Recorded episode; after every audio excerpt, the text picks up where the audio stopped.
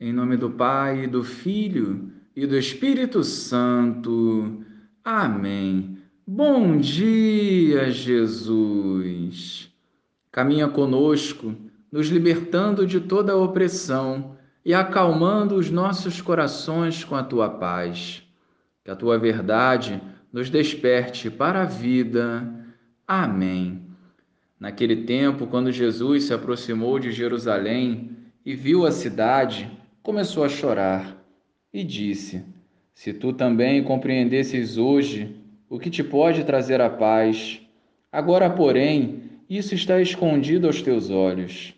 Dias virão em que os inimigos farão trincheiras contra ti e te cercarão de todos os lados.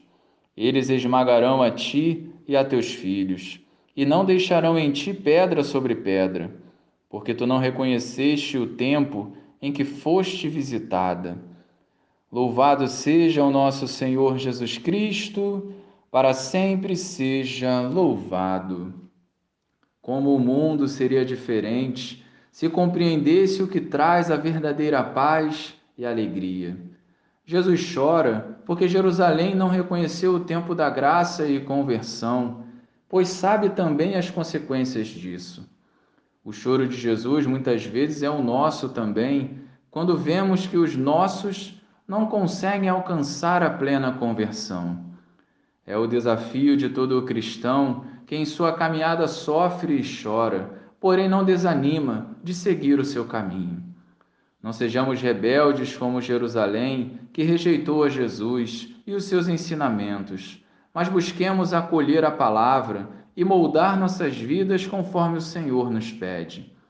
A felicidade não passa por realizar os nossos desejos, mas sim em viver na presença de Jesus, correspondendo à vontade do Pai. Hoje, Jesus nos visita e, refletindo a nossa vida e as nossas atitudes, o Senhor choraria de tristeza ou de alegria. Zaqueu, por exemplo, acolheu Jesus, o jovem rico preferiu as riquezas. Somos livres para escolher, mas a verdadeira liberdade vivemos em comunhão com o Senhor.